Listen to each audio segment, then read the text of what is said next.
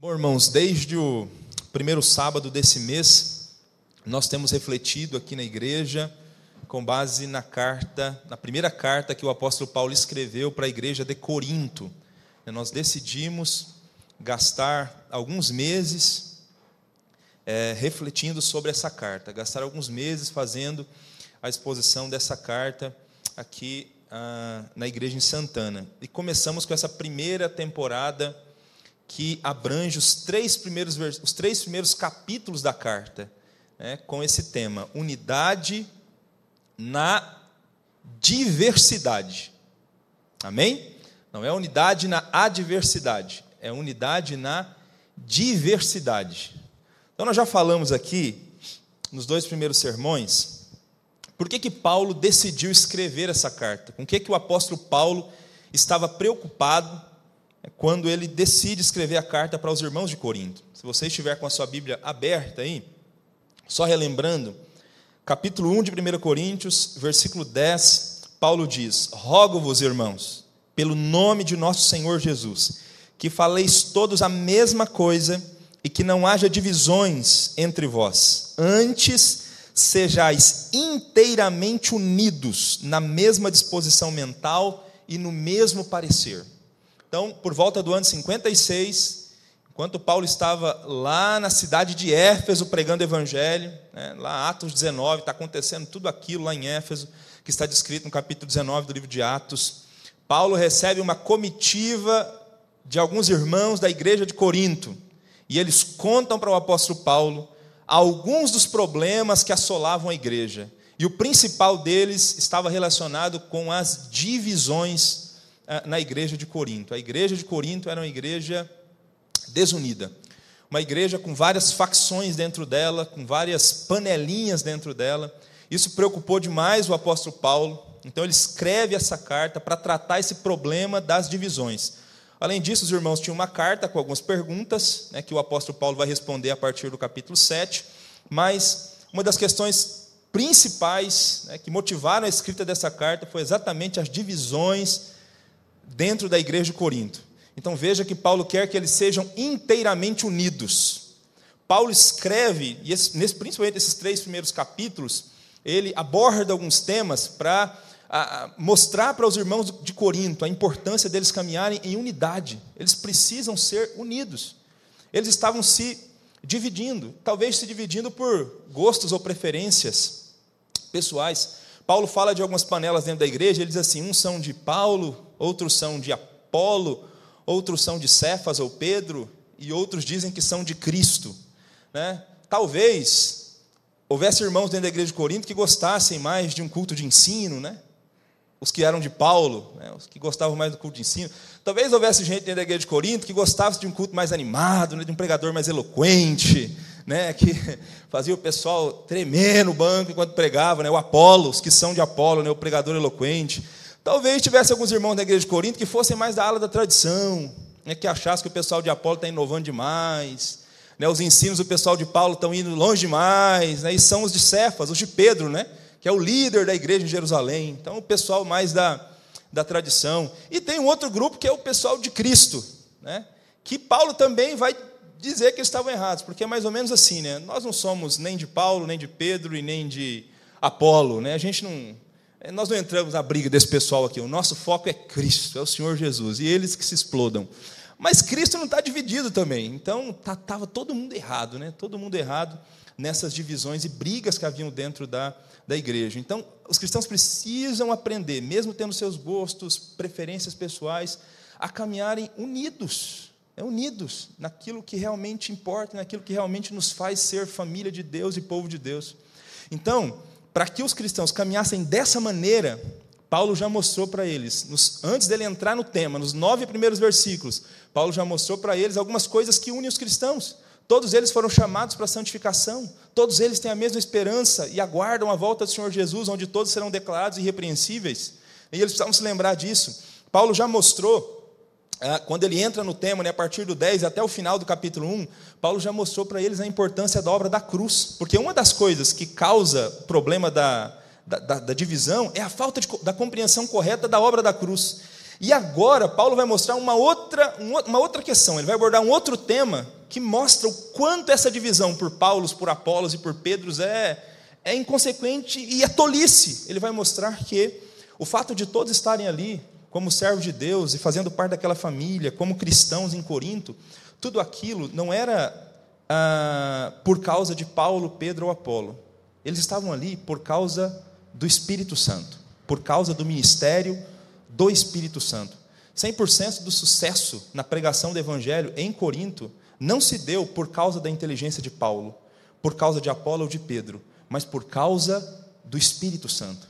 Então, Paulo vai mostrar isso, porque eles precisavam se lembrar disso, se lembrar que eles só eram cristãos por causa do Espírito Santo. Talvez lembrando-se disso, eles é, começariam a brigar menos. E aí, ele conclui depois, na semana que vem, ah, diante desses argumentos aqui, vai incentivá-los a trabalhar em equipe. Então, hoje a gente vai ficar nesse, nesse, nesse item, no capítulo 2 aqui, onde Paulo vai desenvolver esse argumento da, do, do, imprescindível trabalho do Espírito Santo, para que aqueles cristãos é, fossem quem eles eram, né, para que estivesse ali na igreja de Corinto como uma família pertencendo àquela igreja. Não era tanto Paulo, né, não era tanto por causa do sucesso de Paulo, mas por causa da obra do Espírito Santo. E pelo menos três, uh, Paulo apresenta pelo menos três motivos aqui que mostram quanto foi imprescindível o trabalho do Espírito Santo para que eles estivessem ali. Primeiro, Paulo vai mostrar para os irmãos de Corinto que a transformação do evangelho da cruz dependeu e depende do Espírito Santo. É a primeira coisa que Paulo mostra para eles para mostrar para eles o quanto era imprescindível o trabalho do Espírito Santo. Que a transformação promovida pelo Evangelho da cruz depende do Espírito. Então, dê uma olhada, capítulo 2, os cinco primeiros versículos. Então, Paulo diz assim: Irmãos, quando fui ter convosco, anunciando o testemunho de Deus, isto é, anunciando o Evangelho, anunciando aquilo que Deus fez em Cristo, é o que ele acabou ele, ele apresentou aquilo que Deus fez em Cristo, apresentou de alguma maneira o evangelho da cruz nos versículos anteriores do capítulo 1. Quando eu fui até vocês pregando esse evangelho, pregando o testemunho de Deus, né, pregando o que Deus fez por meio de Cristo, eu não fui confiado em linguagem é, ou sabedoria humana. Eu não fui confiado na minha capacidade de convencê-los por meio da minha argumentação. Não foi com esse, não foi com esse sentimento que eu cheguei no meio de vocês. Não foi assim que eu me dirigi até vocês para pregar o evangelho. Eu não estava confiado na minha retórica, na minha capacidade de convencer.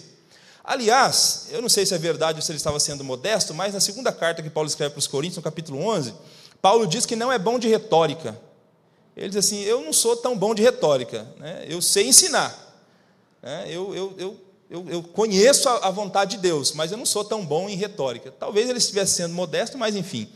É, ele diz que não está confiado nisso, não foi, não, foi, não foi com essa confiança que ele chegou no meio dos coríntios. Ele diz no versículo 2: Porque decidi nada saber entre vós, senão a Jesus Cristo e este crucificado. E foi em fraqueza, temor e grande temor que eu estive entre vós. A minha palavra e a minha pregação não consistiram em linguagem persuasiva de sabedoria, mas em demonstração do espírito e de poder. Não confiado na minha sabedoria, eu cheguei entre vocês e eu decidi pregar uma coisa entre vocês apenas, um tema. Que tema foi esse? Eu decidi, eu decidi pregar Cristo e esse crucificado. Paulo decidiu falar sobre a cruz. Paulo decidiu falar e encharcar todos os seus sermões, todos os seus ensinos, tudo aquilo que ele ministrou para a igreja de Corinto, com o ensino relacionado à redenção. Paulo decidiu colocar a cruz no centro das suas pregações, aquilo que Deus fez em Cristo no centro de todas as suas pregações. Ele decidiu fazer isso, irmãos. Ele decidiu pregar Cristo e este crucificado. Essa, uh, o verbo crucificado que aparece aqui é, na língua em que esse texto foi escrito, esse verbo ele está conjugado num tempo verbal grego, que quando esse tempo verbal aparece, o tempo verbal não mira apenas a ação em si, mas todos os efeitos decorrentes daquela ação que ainda podem ser vistos. Então Paulo diz assim: Eu decidi pregar Cristo, o que ele fez na cruz e todos os efeitos e todos os benefícios que esse ato na cruz trouxe para nós e para a humanidade. Porque os atos da cruz, né, os efeitos do que Cristo conseguiu por nós na cruz, eles continuam a ser relevantes, a serem vistos e a serem produzidos no meio dos cristãos e no meio da igreja. E Paulo decidiu falar sobre isso. Eu quero falar sobre a cruz e sobre todos os benefícios que a cruz traz para a gente, que a cruz trouxe para os cristãos.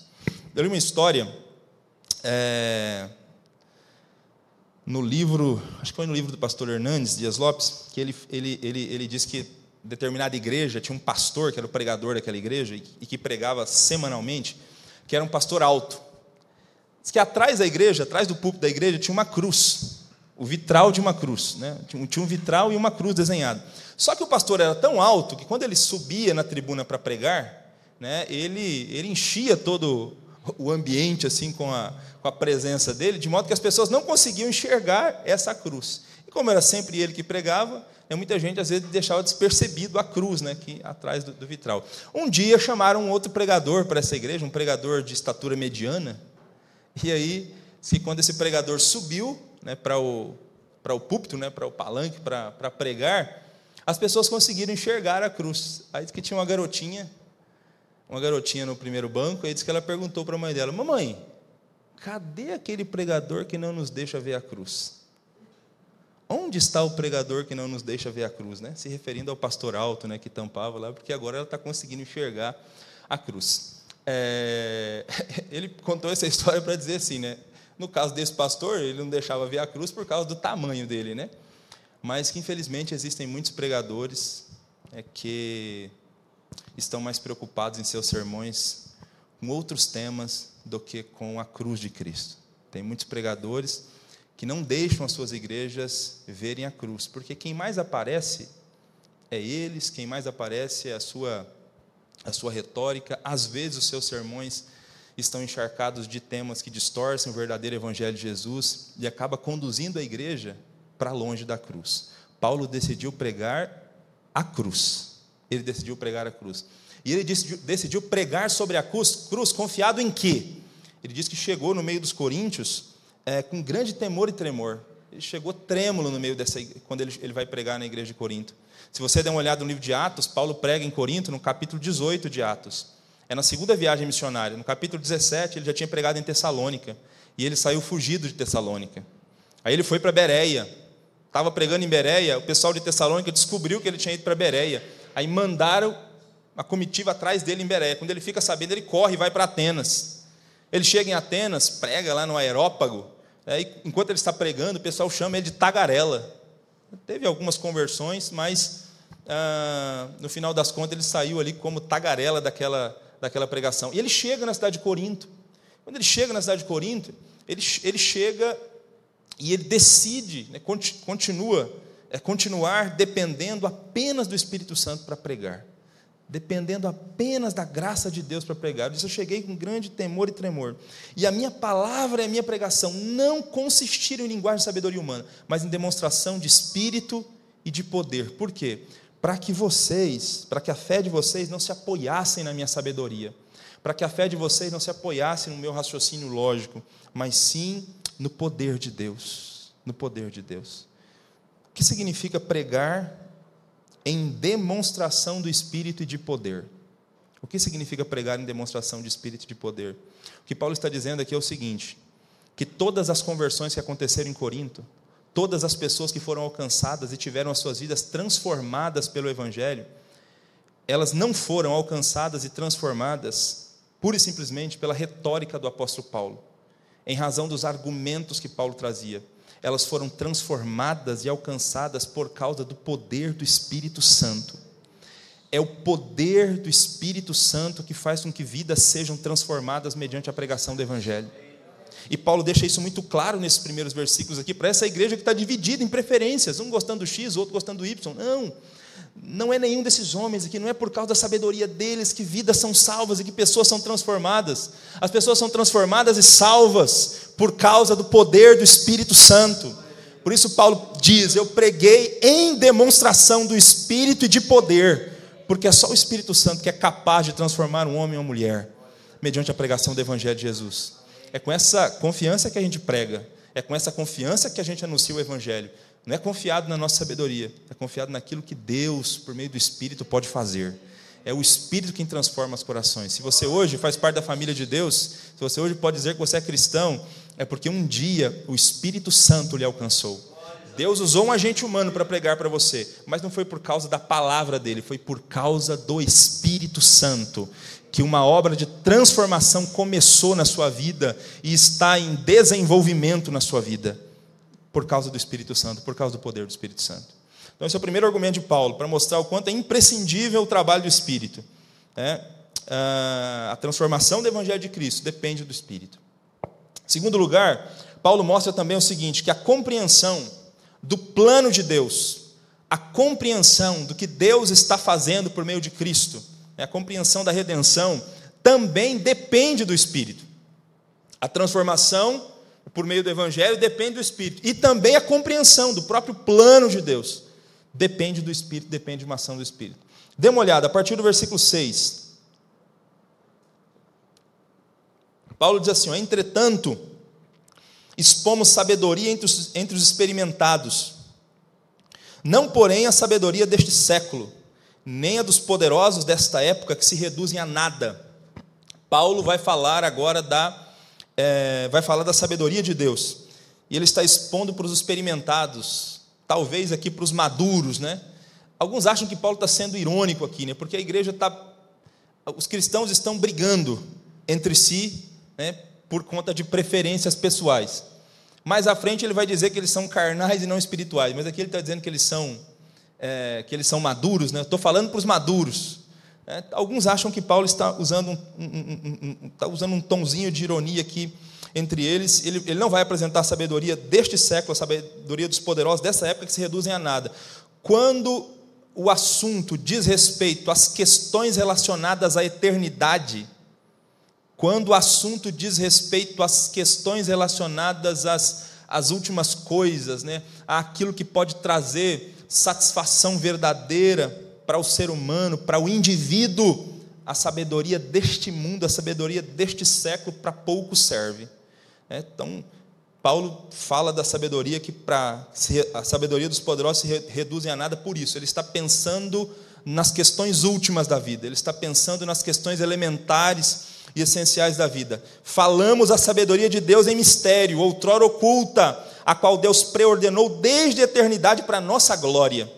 Então, Paulo está falando da sabedoria de Deus, Paulo está falando do mistério que outrora esteve oculto, é, Paulo está falando daquilo que Deus, por meio de Cristo, fez por nós para nos salvar é, por meio da cruz. Isso anteriormente estava oculto, mas agora foi revelado. E é interessante que Paulo diz que isso foi preordenado desde de eternidade. Deus decidiu nos salvar por meio da loucura da cruz, por meio da loucura da pregação.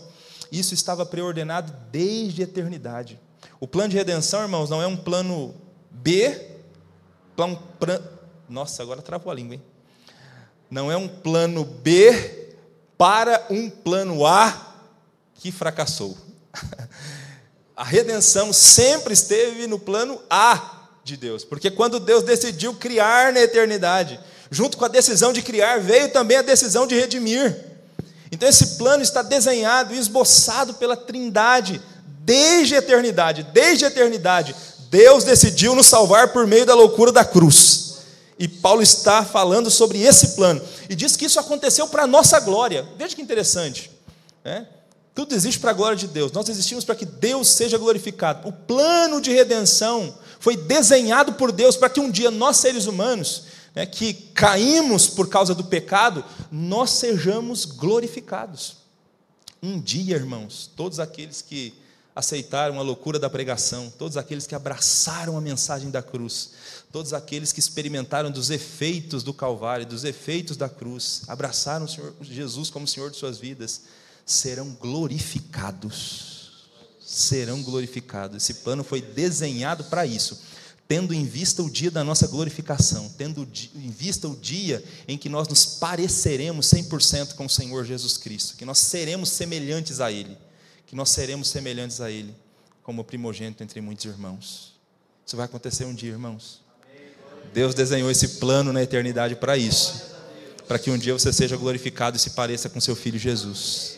Isso vai acontecer com a gente, para a glória de Deus. Para a glória de Deus. Sabedoria essa, diz Paulo, que nenhum dos poderosos desse século conheceu. Os sabichões desse tempo não conheceram essa sabedoria, não conseguiram entender esse mistério. Se tivessem entendido, não, não tinham crucificado o Senhor. Ele diz aqui no versículo 8: se eles tivessem entendido isso, eles jamais teriam crucificado o Senhor da glória. Mas eles decidiram, né? se arrogavam serem sábios, mas não conseguiram entender o mistério de Deus e crucificaram o Senhor da glória.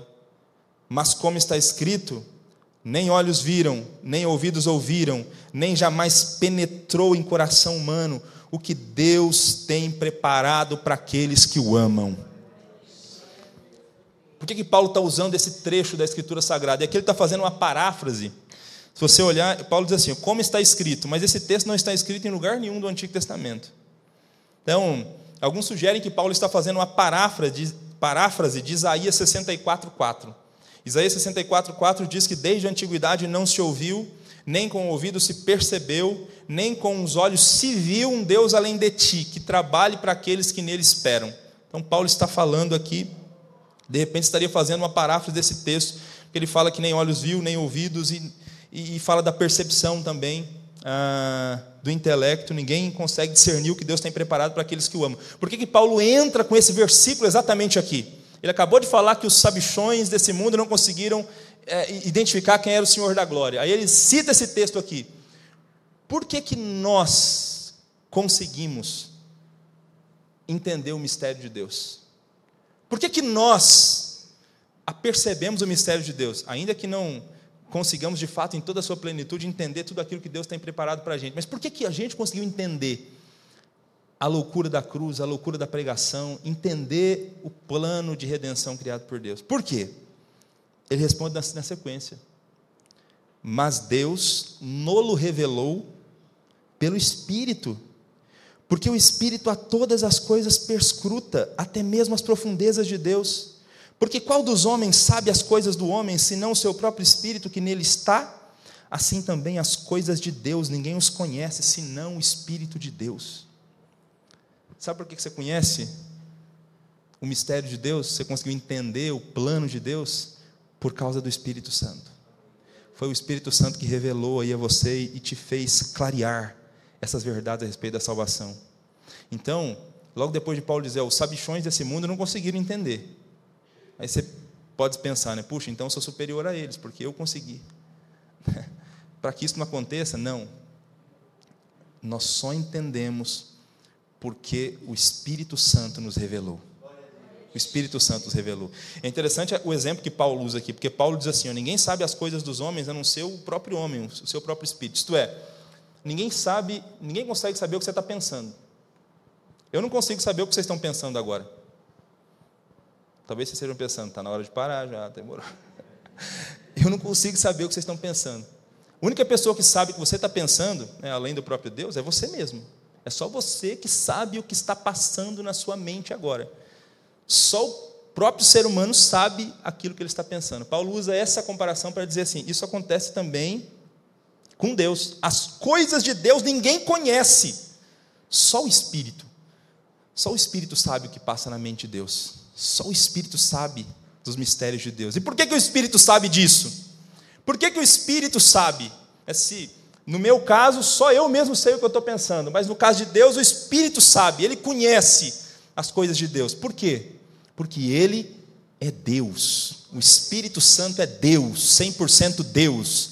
Nós acreditamos no Deus Trino e nós acreditamos na deidade do Espírito Santo. O Espírito Santo é Deus e por isso conhece as coisas de Deus e por isso pode revelar essas coisas a nós. E revelou o plano glorioso de Deus a nós. Nós entendemos esse plano por causa do Espírito Santo de Deus. Por causa do Espírito Santo. Se não é o Espírito para iluminar o nosso entendimento, irmãos, para nos convencer do pecado, justiça e juízo, nós nunca abraçaríamos Deus como Senhor eh, e Jesus como Senhor da nossa vida.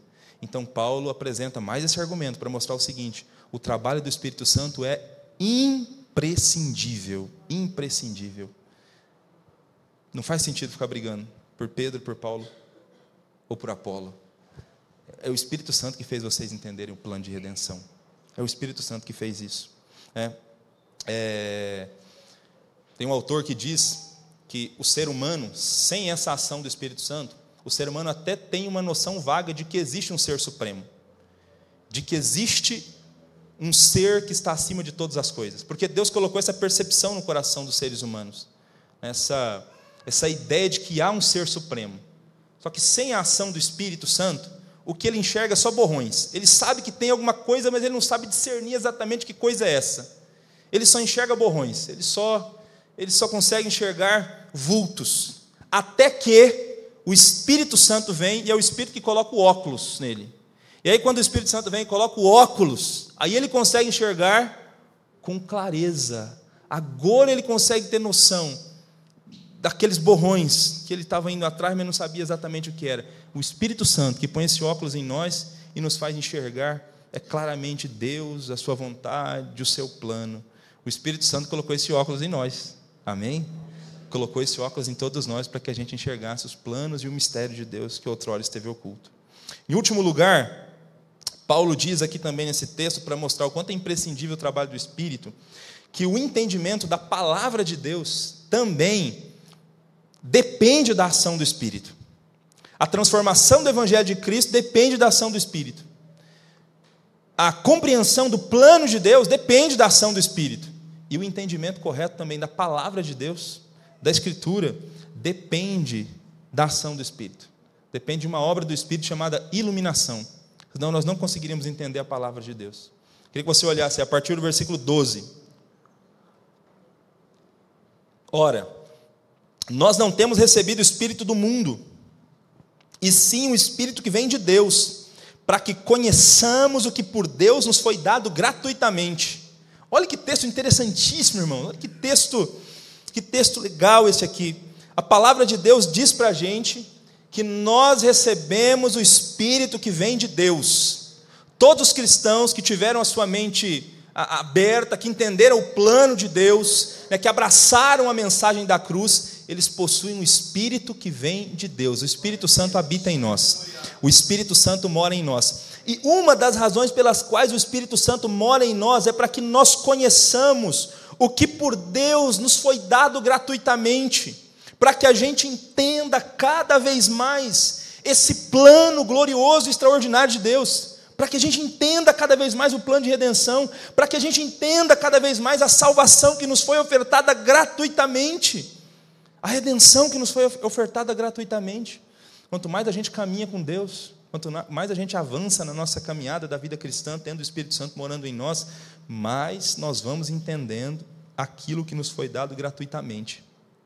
Se você foi salvo, você recebeu a salvação, isso aconteceu de graça. Deus lhe deu a salvação gratuitamente. Não foi por causa do que você fez ou deixou de fazer, mas foi em razão do que Cristo fez na cruz. O que Cristo fez na cruz por nós, porque todos nós seres humanos tínhamos um problema por causa do pecado. E nós não poderíamos chegar até Deus por nós mesmos. Mas Deus tomou a iniciativa de nos salvar por meio de Cristo. Isso foi dado gratuitamente para a gente. O Evangelho foi pregado, o Espírito lhe ajudou, você creu nessa mensagem e agora o Espírito mora em você para que você vá conhecendo dia a dia, cada vez mais, aquilo que lhe foi dado gratuitamente. Para que você vá entendendo cada vez mais aquilo que lhe foi dado gratuitamente. Quanto mais a gente entende esse plano de Deus, mais grato nós seremos a Deus. E mais nós iremos querer servir a Deus e fazer a Sua vontade com alegria no nosso coração. Disso também falamos, diz Paulo no versículo 13, não em palavras ensinadas pela sabedoria humana, mas em palavras ensinadas pelo Espírito, conferindo coisas espirituais com coisas espirituais. Então ele ensina a, a, a palavra, ele ensina estas, estas coisas a respeito disso que foi dado gratuitamente, não com base na sabedoria humana, não com base na sabedoria humana, mas ele fala também com base ah, em coisas ensinadas pelo Espírito e confere coisas espirituais com coisas espirituais. Alguns entendem que aqui, aqui seja uma referência à própria interpretação da palavra de Deus. Paulo ensina o Evangelho confiado no Espírito Santo, dependendo do Espírito Santo, comparando coisas espirituais com coisas espirituais. Ele diz assim: que o homem natural não aceita as coisas do Espírito, É o homem que tem como é, perspectiva, horizonte na sua vida apenas as coisas desta terra, apenas as coisas desta vida. O homem natural aqui é aquela pessoa que ainda não entendeu o mistério de Deus, ele ainda não entendeu a cruz, ele ainda não foi salvo. Então a única coisa que ele tem como horizonte são as coisas dessa vida, as coisas desse mundo. O homem natural não consegue entender o evangelho, não consegue entender essas coisas que se discernem espiritualmente. Não consegue entender isso que nos foi dado gratuitamente. Ele não consegue entender como é que a gente pode, pode aceitar e crer nessa mensagem de um Deus que vem que morre por nós na cruz e que nos redime por meio da cruz. Para o homem natural, como Paulo já disse no capítulo 1, isso parece ser uma loucura. O homem natural não consegue entender isso, porque eles são loucura. Ele não pode entender, porque elas se discernem espiritualmente. O homem que, que não tem Deus na sua vida ainda, não tem Deus como horizonte, não consegue entender a mensagem do Evangelho. Agora, o homem espiritual, o que creu no Evangelho, o que entende todas essas coisas, aquele que tem um espírito habitando dentro de si para lhe ajudar a entender aquilo que ele recebeu gratuitamente, esse sim consegue discernir essas coisas. Mas ele mesmo não é julgado por ninguém, isto é, ele mesmo não é entendido por, pelo homem, pelo homem, homem natural. Esse texto aqui não é para você usar ele e dizer assim, ah, ninguém pode me julgar, porque a Bíblia fala que eu sou uma pessoa espiritual e a pessoa espiritual não pode ser julgada por ninguém. Não. A ideia aqui é o seguinte: né? Paulo está ele tá construindo aqui um argumento. Né? Então, o homem natural não consegue entender as coisas do Espírito, não consegue entender o Evangelho, não consegue entender o plano de redenção. Para ele, a cruz é uma loucura.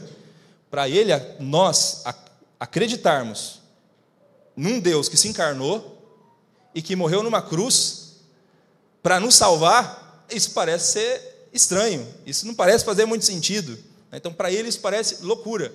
Então ele não consegue entender isso.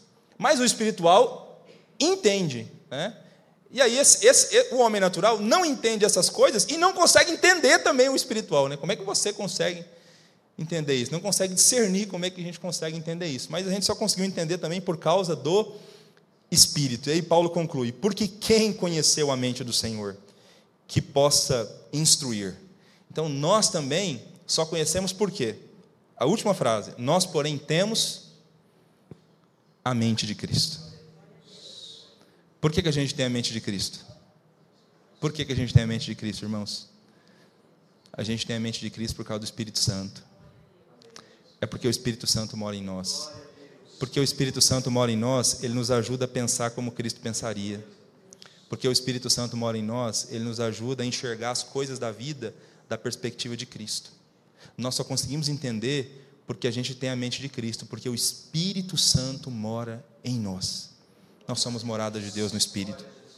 A pessoa que não tem a mente de Cristo, que não tem o Espírito Santo morando nela, nunca vai conseguir entender as coisas de Deus ou as verdades da palavra de Deus. É igual um camarada que tem um radinho AM e fica tentando sintonizar uma rádio FM. Vai conseguir? Difícil, né? Tem um radinho AM e está procurando uma sintonia FM não vai dar certo, não vai conseguir, não vai conseguir é, concatenar, não vai conseguir achar a frequência. Só consegue entender as coisas de Deus, o Evangelho, que é loucura, aqueles que têm a mente do Espírito. Nós temos a mente do Espírito, irmãos. Nós temos a mente do Espírito Santo. Amém. Essas eram as três, as, os três motivos, então, pelos quais Paulo mostra que o trabalho do Espírito Santo é imprescindível. Aí eu queria concluir lembrando desses três motivos. Por que então que os irmãos de Corinto não, não, não deveriam ficar brigando entre si? Por que, que os irmãos de Corinto não deveriam. Por que, que era tolice ficar se dividindo por causa de preferências pessoais? Uns gostando de Paulo, outros de Pedro, outros de Cefas, outros de Cristo. Né? E aí, Cristo, naquele sentido negativo que a gente falou no início. Por que não faz sentido isso? Então, só faz isso Primeiro, aqueles que não entenderam a obra da cruz, que foi o sermão passado. E segundo, só faz isso quem não conseguiu entender a obra do Espírito. E o quanto o papel do Espírito é imprescindível para que a gente seja salvo. Nós só estamos aqui na comunidade de fé por causa do Espírito Santo. Por causa do ministério do Espírito Santo. Porque nós só fomos transformados pelo Evangelho por causa do poder do Espírito. Paulo pregou em demonstração do Espírito de poder. Nós só entendemos o plano de Deus para nós por causa do Espírito. É só por causa do Espírito. Só por causa do Espírito. E a gente só consegue entender a palavra, entender a Escritura Sagrada, entender cada dia mais a salvação que nós recebemos por causa do Espírito que mora em nós, porque nós temos a mente de Cristo, porque nós temos a mente de Jesus e temos e podemos pensar e enxergar as coisas da vida da perspectiva do Senhor Jesus Cristo. Então, Paulo apresenta esses argumentos aqui nesse texto. E diante desse texto, eu queria que, você, que a gente orasse a Deus nesse momento e eu queria perguntar para você, antes da gente orar, você confia de verdade no poder do Evangelho de Cristo? Quando você vai pregar o Evangelho, você confia mais nas suas palavras? Você confia mais nos seus argumentos? Você confia mais nas suas histórias? Ou você confia no poder do Evangelho de Cristo? Você confia no poder do Espírito para transformar pessoas e para transformar vidas?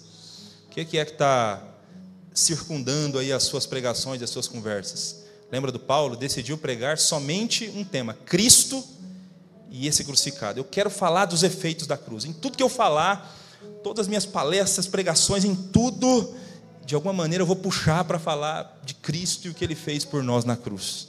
É Cristo que é central naquilo que você faz, é Cristo que é central nessa comunidade.